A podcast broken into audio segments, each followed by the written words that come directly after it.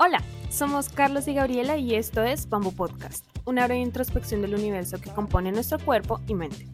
Nos gusta hablar de la travesía humana en entrevistas valiosas con profesionales de diversas áreas, o a través de monólogos introspectivos, o conectando ideas filosóficas en medio de una conversación casual. Todo con un toque dramático y generacional. Acompáñanos. Hola, bienvenidos a la segunda parte de este episodio sobre estoicismo. Acompáñanos junto a Aralia y Carlos a seguir explorando las herramientas estoicas para tener una vida más satisfactoria. Para conocer tu destino, conócete a ti mismo. ¿No? Entonces, en este sentido, conocer tu destino es conocerte profundamente para saber cómo puedes actuar, reaccionar y deliberar cuando estés en esos embates, contingencias que no dependen absolutamente nada de ti. ¿sí? Entonces, creer en un destino no es sentarnos a que llegue nuestro destino, tenemos que encontrar nuestro destino.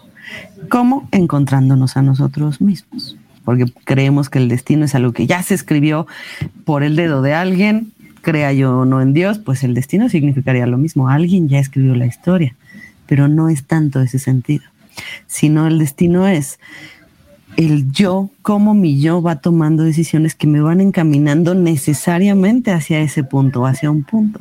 Y solo lo voy a modificar si me modifico a mí mismo. ¿sí? Eh, nosotros hemos visto este fenómeno en nuestras relaciones cotidianas, pero no lo cachamos como destino. Eh, no sé, por ejemplo, alguien que de pronto, un amigo que de pronto se deprime y entonces empieza eh, a beber y a meterse, este, yo qué sé, droguitas recreativas para no pensar en lo que le está pasando. Y tú ves que cada vez lo hace más y más y más y más frecuente y lo hace cotidianamente y ahora ya empezó a interferir en su chamba, por ejemplo. Ya empezó a llegar tarde al trabajo, ya empezó a irle un poco mal en el trabajo, ya no rinde, ya lo que sea. Tú viendo eso sabes que el destino de esa forma de comportarse, pues es que lo corran eventualmente del trabajo. ¿Sí? Pero él no lo va a ver de esa manera. Él solo va a decir, cuando lo corran, va a decir, qué mala suerte, perdí el trabajo, qué desgraciado soy. Cuando él mismo estaba forjando su propio destino. Eso es el destino. Es una relación muy compleja porque lo ponemos, pero no lo ponemos del todo. Ahí está, pero hay cosas que sí ponemos en él. ¿no? Y precisamente eh, la muerte, justo, eh, los estoicos utilizaban la idea de la muerte, el memento mori, el famosísimo memento mori, para aceptar el destino. Es decir, si yo reconozco que hoy, en este segundo de mi vida, puedo desaparecer, estoy reconociendo dos cosas. Uno, mi insignificancia en el universo, es decir, me da perspectiva. Recuerdo que soy chiquitito y que hay un montón de cosas, un sistema, un mundo, un universo encima de mí que me están afectando también y que me están modificando y que están haciendo que yo reaccione y que tenga un papel chiquitito en este espacio. Entonces, me alivia el ego, pensarnos como mortales nos hace pensarnos como menos importantes.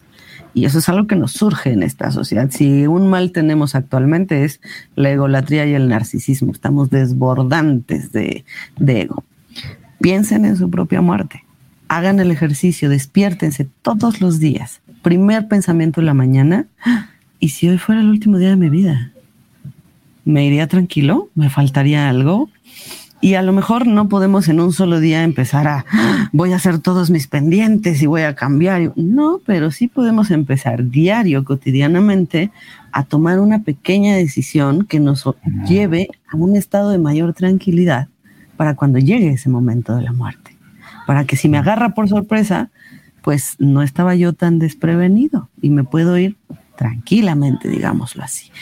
Eh, haber gozado una vida que valió la pena de ser vivida y no haber postergado ese valor de la vida a cuando yo me jubile, ¿no? Es que ahorita no vivo, nada más trabajo y cuando llegue a mis 80 años gozaré la vida y viajaré y aprenderé latín, música y me enamoraré. No, no, no podemos vivir de esa forma. Eso lo tenemos que traer a la aquí y a la hora. Entonces, la muerte nos sirve para recordar la insignificancia y para recordar que este es otro planteamiento budista, ¿no? Eh, la frugalidad, la impermanencia.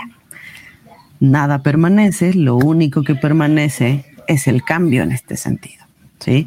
Y pues en ese sentido, yo voy a tener un cambio de estado de la vida hacia la muerte y me tengo que preparar, tengo que estar bien con esa idea de ese cambio. No puedo resistirme.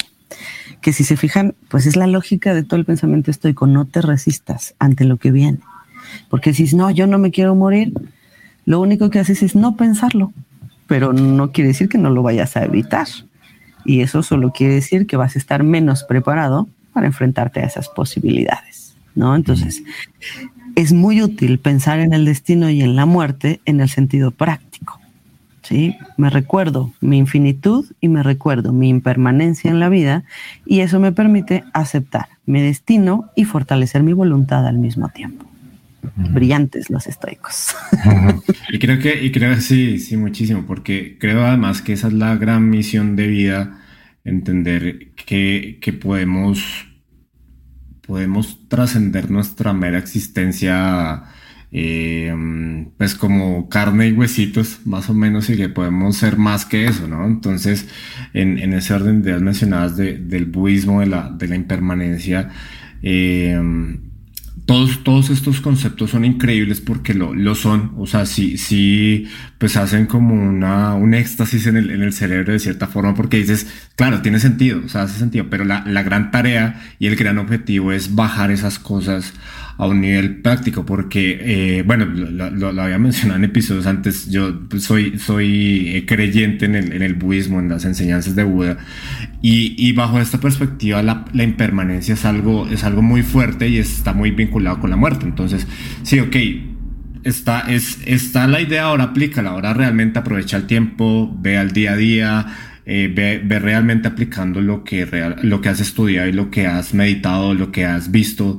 Y ese creo que es la gran tarea que tenemos todos nosotros eh, como seres humanos para trascender más allá de, del diario, ¿no? O sea, como de la, de la, mera, de la mera existencia y ese es el, el, gran reto. O sea, a mí personalmente algo que me causa muchísimo conflicto es, es no tener estos, estos diálogos cada cierto tiempo porque pues esto es lo que lo enriquece a uno. O sea, eso es como, como que sientes que estás vivo y dices, ok, esto pues es, esto, hago parte de algo más, pero también eh, pues me cuestiono, me cuestiono, me cuestiono y salgo adelante en algún momento de la, de la vida. Y, y lo que me parece relevante de lo que acabas de mencionar de, de, los estoicos y toda esta explicación. Quiero retomar de, mm, hablabas un poco del, del, del, viaje del héroe que justamente con Belén lo hicimos un episodio sobre la narrativa de, de Joseph Campbell, entonces estuvo súper bien. Y en esa, en esa narrativa estaba la noción del maestro. Entonces era que pues, en las películas eh, lo explica, no sé, eh, Obi-Wan o está, mm, está Gandalf en El Señor de los Anillos. Entonces hay diferentes figuras según la narrativa de, de Campbell de maestro eh, que son muy importantes. Entonces mi pregunta es, ¿crees que es importante que conscientemente busquemos tener una guía o un mentor en nuestra vida, ya sea a nivel personal, profesional, laboral, lo que sea? Bien, eh, muy buena pregunta. Yo creo que no, no debemos tener un maestro, creo que debemos tener muchos, múltiples maestros. Es decir, si nosotros agarramos una sola figura, un gurú, una guía, el maestro, el guía, eh, corremos el riesgo de eh, no ser suficientemente críticos, porque vamos a tratar de em, ser congruentes con absolutamente todo lo que nos dice nuestro maestro. Y eso nos va a impedir criticar a nuestro maestro en algún momento y criticar es la única forma de crecer.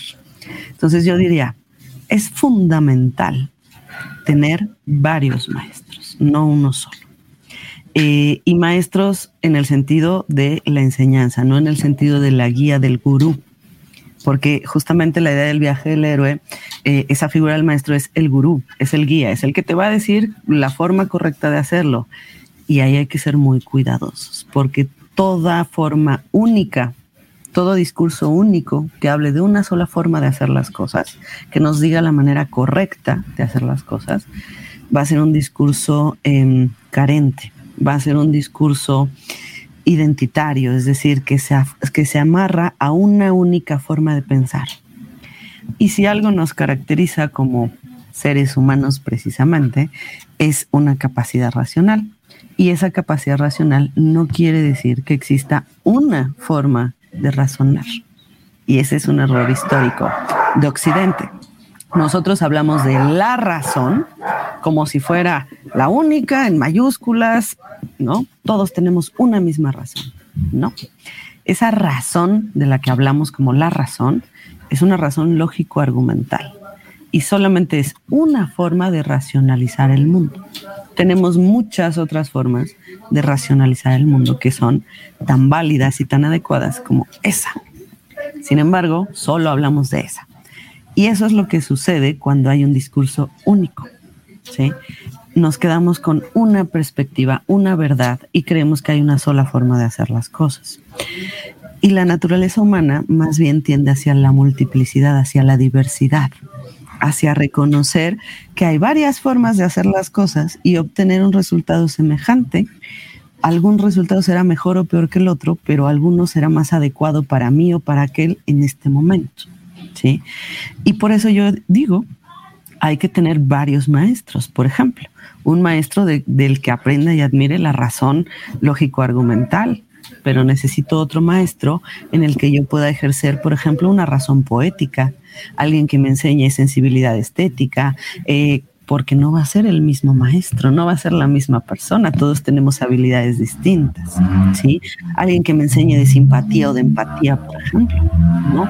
Eh, entonces, yo diría, es fundamental, pero tener varios maestros, no uno solo, y tomarlos no como la guía única o definitiva de la vida, sino tomarlos como el ejemplo ellos han transitado de esta manera por la vida, ¿qué puedo aprender yo de eso que ellos han transitado?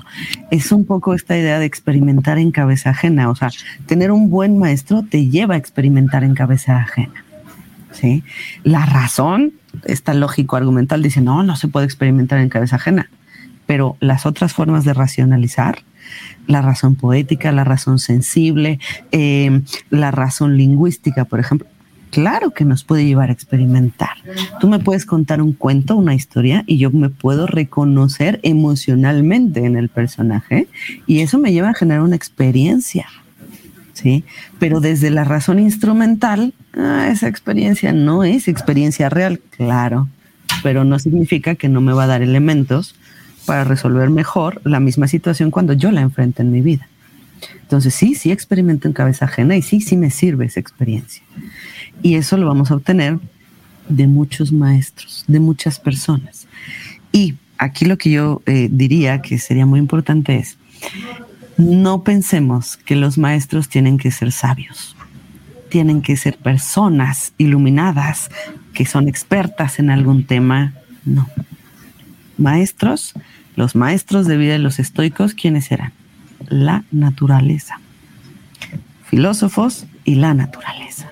Entonces, un maestro de vida puede ser tu perrito, el pajarito que se para todos los días en tu ventana, ¿sí?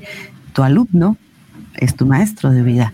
Y luego eh, tu profesor, el que te está enseñando tal cosa, o tu amigo que te dice, oye, oye, te estás comportando así. Ah, todos son maestros. El asunto es concientizarlo y tomarlos como maestros y no como, ay, es que ese siempre me está criticando y no me cae bien.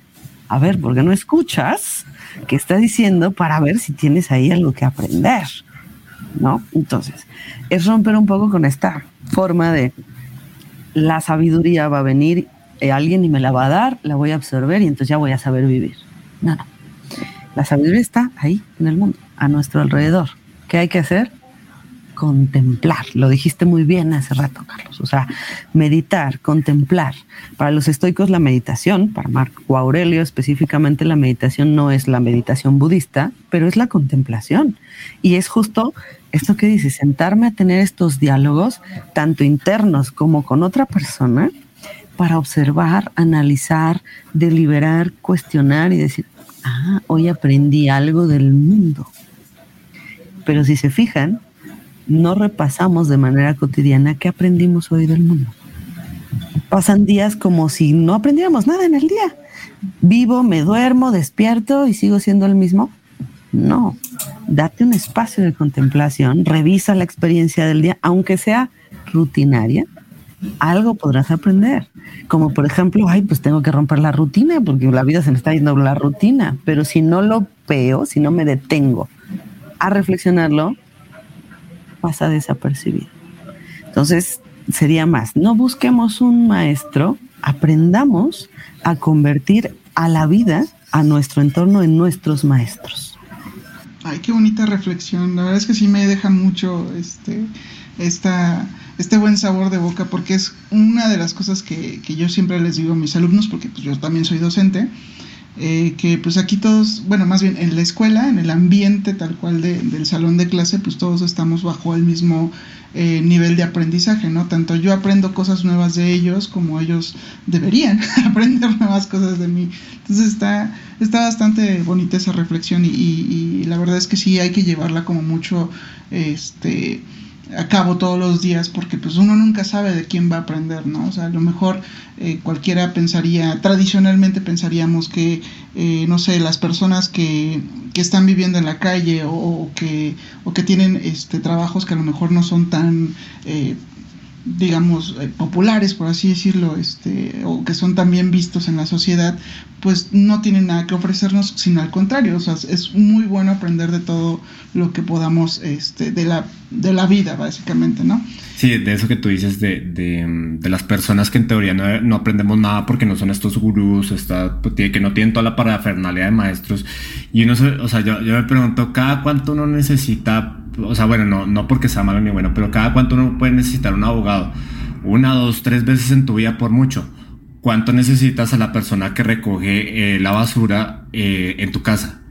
La gente que lleva el gas, la gente que lleva el agua, los garrafones, los necesitas a diario. O sea, no hay no hay opción en realidad. Y justamente es lo que tú dices, Ariel, o sea, tener esta idea de, de todo, de la naturaleza. Marco Aurelio justamente en las meditaciones hablaba de de, de, la naturaleza. Entonces, hablando un poco de la, de la procrastinación y para evitarla, entonces decía, todos los animales se levantan a cumplir su rol a diario. O sea, la abejita se levanta a, las flores, a recolectar la miel, a la polinización, todo tiene un ciclo, entonces ese símil con la naturaleza es lo que nos puede ayudar a dejar de procrastinar y por el lado de los maestros, eh, justamente eso, o sea, nosotros podemos aprender de, todo el entorno y no solamente lo que consideramos gurú o lo que las redes sociales o, o toda esta imagen que nos pueden o nos han construido de, de lo que realmente es un maestro, sino que no, hay enseñanzas en, cualquier en, en, donde menos las esperamos, curiosamente. Justo, justo me recordaste una, una, una anécdota de eh, una vez estaba en un centro comercial. Yo, yo recuerdo mucho esta anécdota porque me, me, marcó mucho.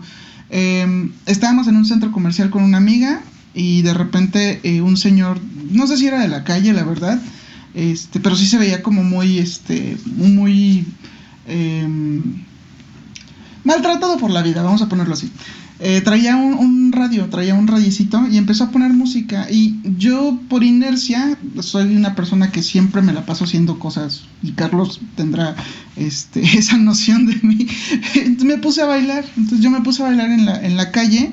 Este, y entonces el señor se acercó y dice, oiga, este, pues no sé si quiere bailar más conmigo, traigo música de todo. Y yo, ah, pues sí, vamos. Ya empezó a poner la música, nos pusimos a bailar con mi amiga y todo, y empezamos a platicar con él y que cómo está y que no sé qué, ya nos empezó a medio contar su historia. Y me marcó mucho porque es estas personas que a pesar de todo lo que le ha sucedido en, en, la vida, porque nos contó que se quedó sin trabajo y que bla, bla, bla, seguía muy alegre por, este, por estar vivo, simplemente por eso. Y es como una de las lecciones que te dejan este, este sabor porque dices, ¿cuánto cuánto esfuerzo yo tengo en trabajar todos los días y en, en este, en, procurar mi casa y en tener dinero para poder consumir y hacer cosas y todo esto, y no me siento satisfecha. Y este señor, teniendo solamente un radio con un montón de música, porque tenía así un buen de canciones, estaba súper feliz. Y entonces es donde te queda esta perspectiva de, ¿qué estoy haciendo con mi vida? no sé qué estoy haciendo, ¿no? Estoy muy joven para esto. Y este, y sí, duele ser adulto, duele ser adulto. Pero bueno, ya, ya para cerrar con esto del estoicismo, eh, justo viene como a esta acotación de, de, esta este, situación de, del cierre máximo del estoicismo, ¿no? Hay una frase que decían los ayudantes, eh, sobre todo el emperador, eh, romano cuando regresaban a, Roma después de una campaña militar exitosa y que le decían, le susurraban al oído, ¿no? Memento mori. De hecho, estaba más, este, más larga la frase, era como, este, homus, no me acuerdo qué era, y dice memento mori. ¿No? Dice, ¿nos puedes contar un poquito de cómo, qué es lo que significa y cuál es la frase completa, por favor? Porque me considero neófito en este asunto. Bueno, este, mira, la frase completa es un latinajo. Este, em, eh, no, no, no, no la recuerdo completa, pero lo que significa completo simplemente es recuerda que también eres mortal, porque la, eh, se utilizaba justamente en un momento de victoria, ¿no? O en un momento de celebración. Entonces, la idea o el efecto, la intención de la frase, memento mori, simplemente es el momento de la muerte, pero la frase completa era recuerda que eres mortal. Entonces, no me la en latín, pero ahí investiguenle. Este, pero, eh, ¿qué, ¿qué era? Cuando tú estabas en la gloria, en la fortuna, estabas bendecido por la fortuna en ese momento, no te olvides que la fortuna es pasajera. Ese es el mensaje detrás de todo esto, ¿sí?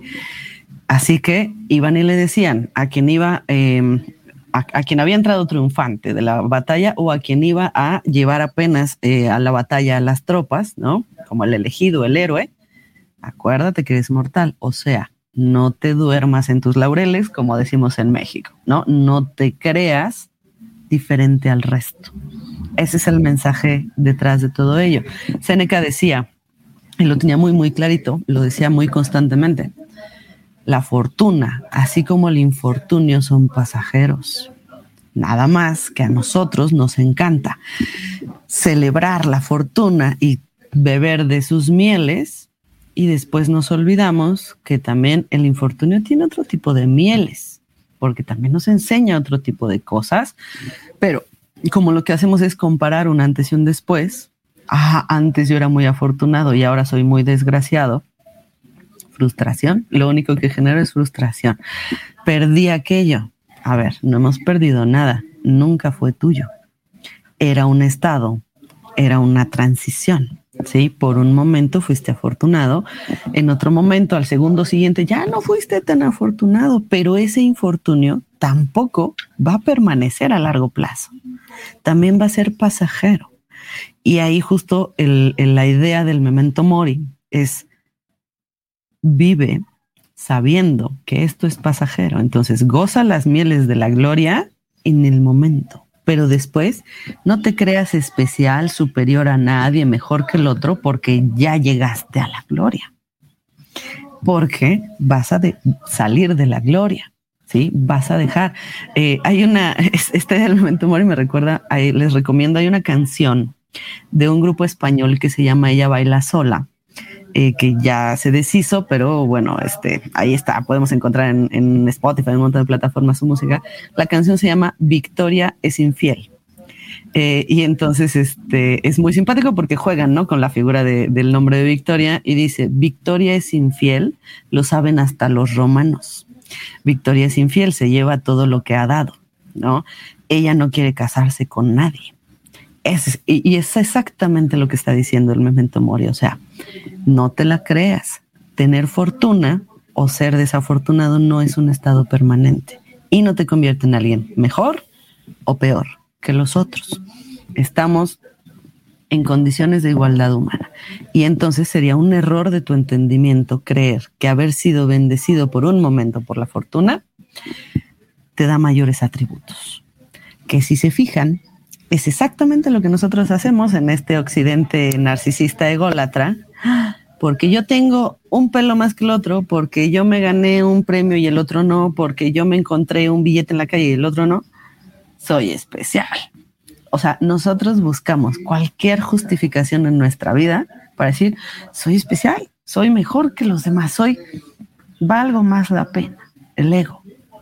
Y después la vida nos dice, oye, eres igual que lo pero si yo soy especial, no. Y me destruyo, me caigo ahí.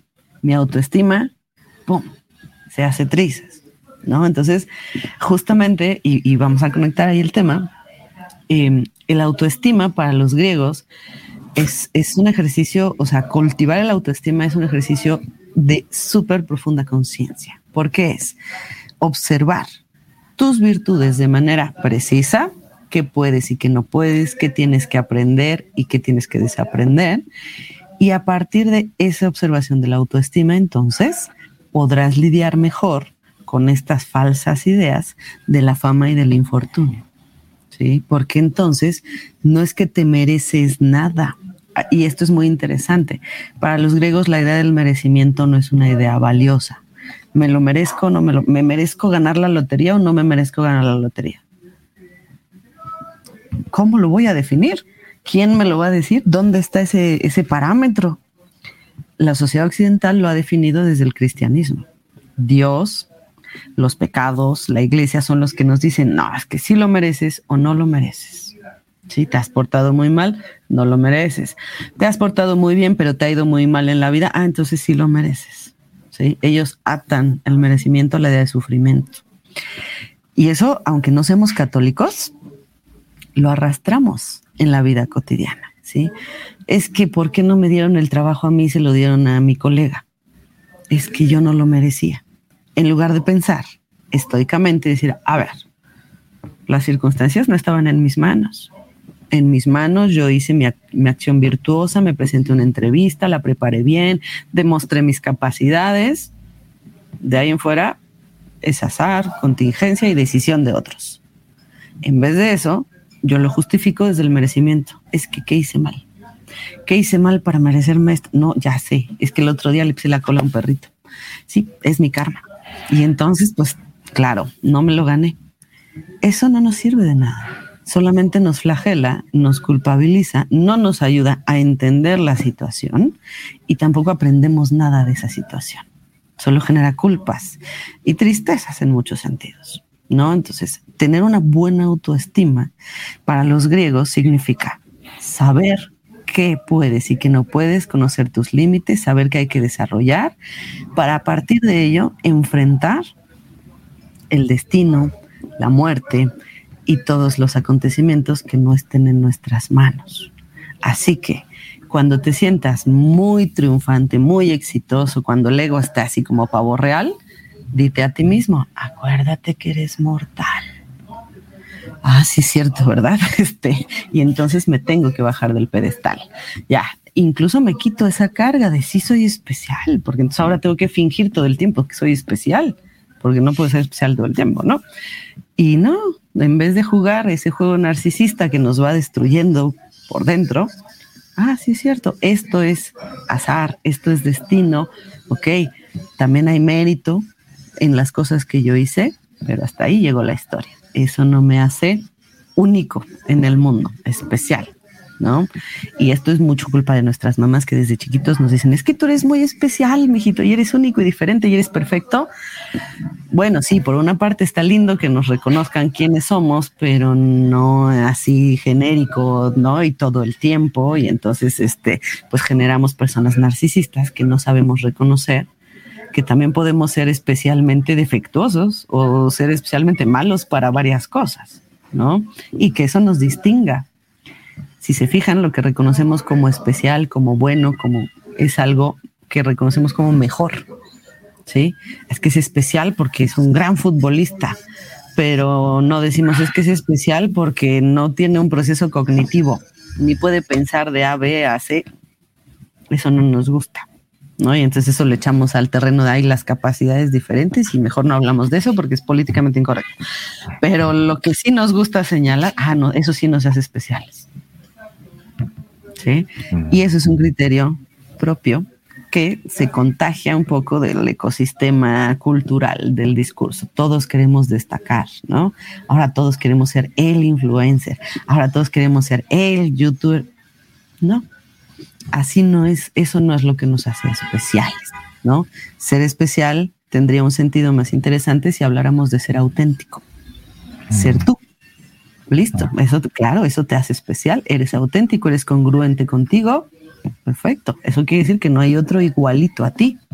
Eso sí me sirve. Eso sí es creativo, pero no el soy mejor que el otro. Esa superioridad, no. Entonces el memento mori está específicamente pensado para en esos momentos en los que estamos perdiendo el piso, aterriza, jale el hilito del globito, vuélvelo a la realidad y recuerda, querida, eres tan mortal como lo fue el Papa, como lo fue el presidente, como lo fue el primer astronauta y como lo serán los futuros humanos. Así que aferrémonos a esa idea y seamos más realistas con nuestras expectativas, posibilidades y habilidades en esta tierra. Y conocernos a nosotros mismos, como mencionabas bien, o sea, tener este proceso de autoconocimiento para obtener los mejores resultados, porque es que es lamentable a veces que caigamos en conclusiones tan tristes de decir, bueno, si, si quiero lograr esto, entonces tengo que hacer ciertas cosas, o sea, ciertas cábalas, por ejemplo.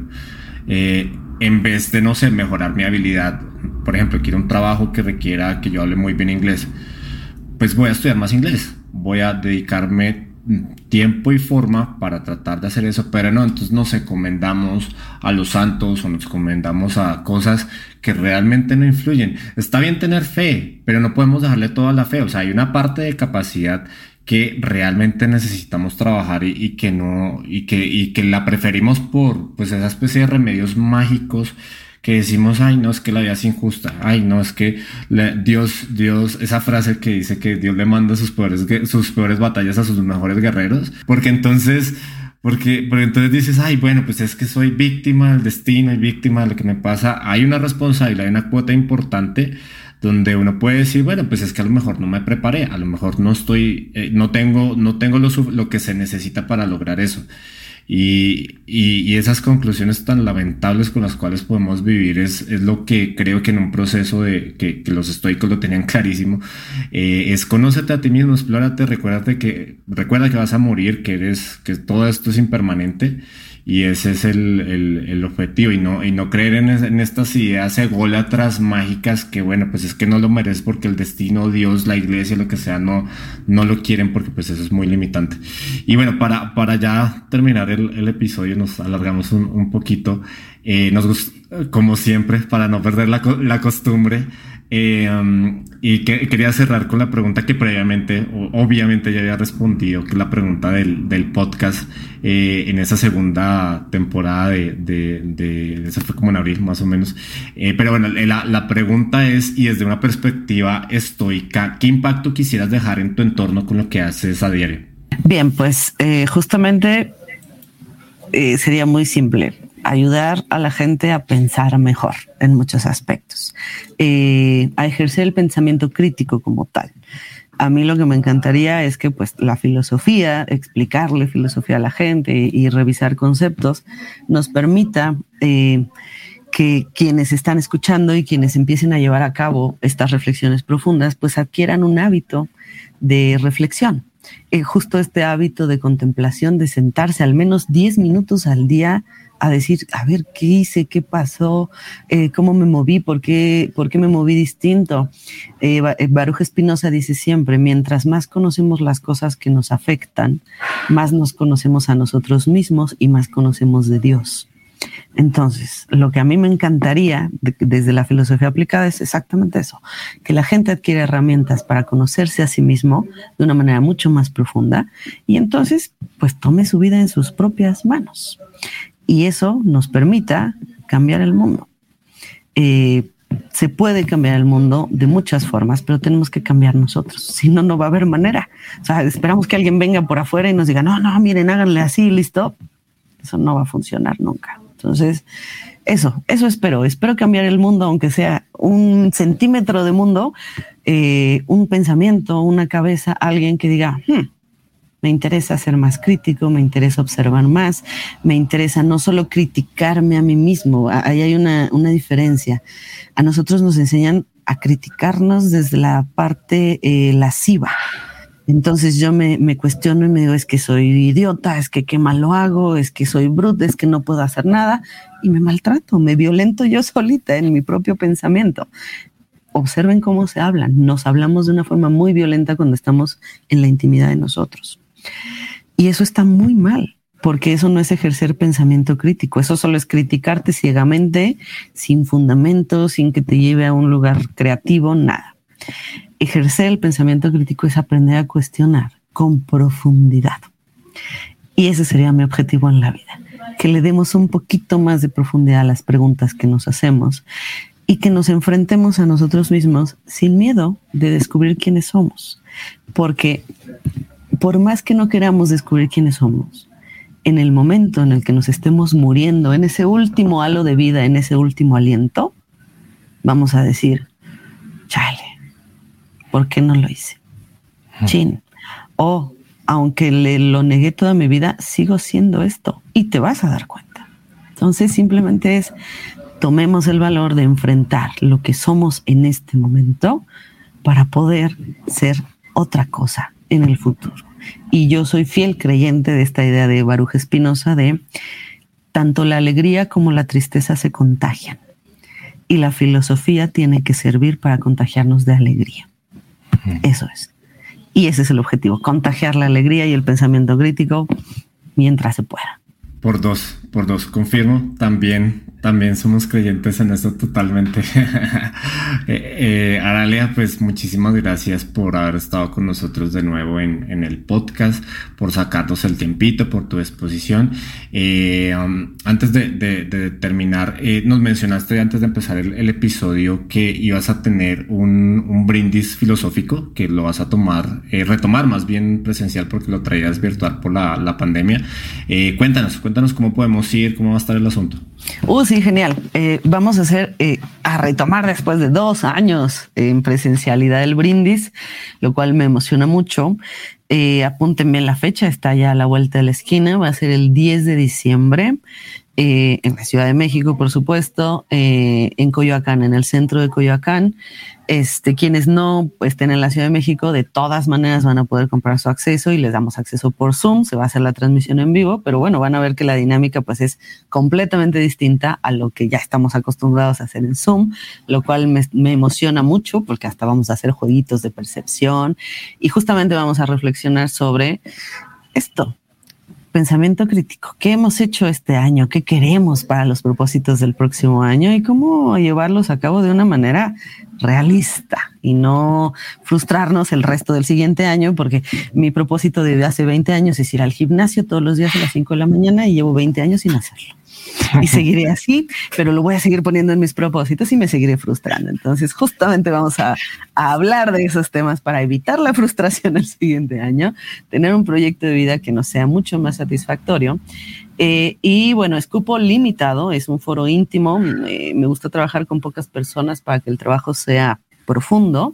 Así que córranle ya a apartar sus boletos. Eh, métanse a mi página www.araliavaldez.com ahí van a encontrar el anuncio así en primera plana de este del, del evento. También me pueden echar un mensaje al WhatsApp, eh, no falla, 55, bueno, más 52 si están en el extranjero, los que están en México, 55 27 15 04 86. Mándenme un mensajito, les mando todos los datos, eh, se, van, se pueden comprar los boletos en taquilla, en línea, hay muchas formas, por PayPal, va a ser bastante accesible pero córranle porque si es chiquitito el cupo, nos van a caber nada más 40 personas, así que hay que ir apartando desde ya el lugar. Y va a ser sábado 10 de diciembre a las entre 7 y 8 de la noche. Todavía no me queda muy clara la hora, pero bueno, va a estar ahí conviviendo. Y es esto, es un brindis literal. Vamos a tener vinito, cervecita para poder brindar y vamos a profundizar pues en estos aspectos, ¿no? De cómo plantear una vida del siguiente año mucho más realista, amable, alegre y encima de todo pues va a ser una noche en la que nos vamos a reír mucho y vamos a contagiarnos alegría, así que vengan, vengan, yo los espero, Carlos Belén, tienen que estar ahí, por favor, esto va a estar va a estar muy divertido, la verdad. Pues muchas gracias por la invitación, Aralia. Yo sí me apunto, pero ya estamos aquí con, con, Carlos que nos vamos a apuntar a nuestro público. Este, pues esperamos que verlos también por ahí a todos ustedes. Y recuerden que pueden encontrar pequeñas cápsulas de todos los episodios que, este, pues, que hemos eh, realizado en nuestra cuenta de Instagram. Y que también está el catálogo completo con todos los contenidos de este Bamboo Podcast en Apple Podcast, en Spotify y en Deezer. Y como siempre, si les ha gustado esta nueva temporada, no olviden, no olviden dejarnos una calificación o seguirnos en redes sociales. Esto nos ayuda muchísimo para seguir explorando juntos el universo que compone nuestro cuerpo y nuestra. Nuestra mente perdón. Hasta el próximo martes.